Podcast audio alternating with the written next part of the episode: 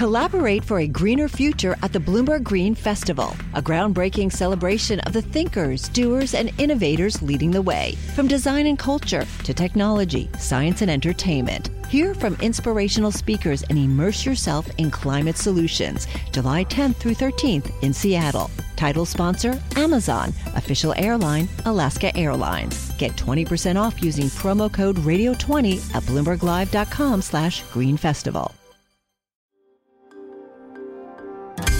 Le entregamos todo lo que necesita saber para comenzar el día. Esto es Bloomberg Daybreak para los que escuchan en América Latina y el resto del mundo. Buenos días y bienvenido a Daybreak en español. Es 4 de noviembre de 2021. Soy Eduardo Thompson. Estas son las principales noticias. Los futuros en Wall Street y las acciones globales mantienen una racha positiva y el dólar y los bonos del tesoro suben luego que la Fed dijera que no tiene apuros en elevar las tasas de interés. El crudo sube a la espera de una reunión de la OPEP más. Hoy tendremos reunión de política monetaria del Banco de Inglaterra. Algunos esperan que eleve la tasa por primera vez en tres años, pero Bloomberg Economics prevé que la mantendrá sin cambios para subirla en diciembre.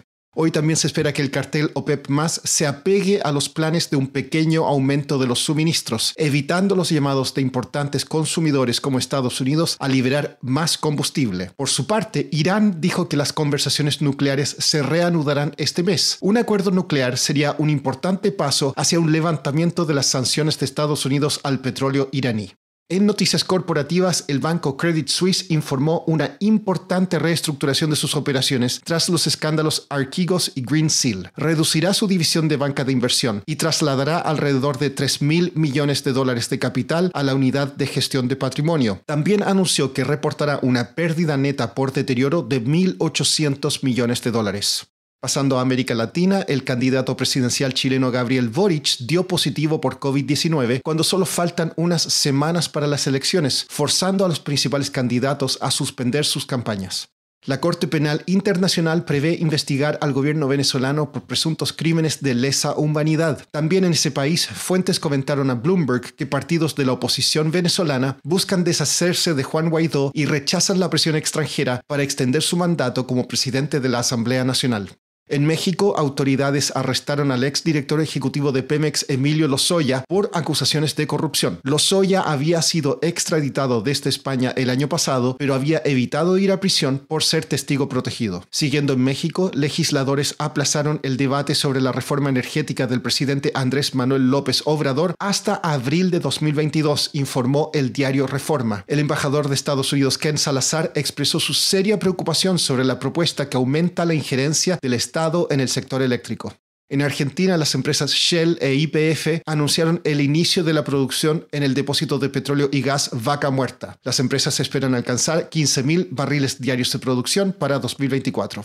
Volviendo a Estados Unidos, el partido del presidente Joe Biden sufrió un duro golpe esta semana. El ex gobernador demócrata del estado de Virginia, Terry McAuliffe, perdió su reelección contra un rival republicano, Glenn Youngkin. Daniela Sirtori Cortina, periodista del equipo de Bloomberg News que cubre Washington, D.C., nos explica más.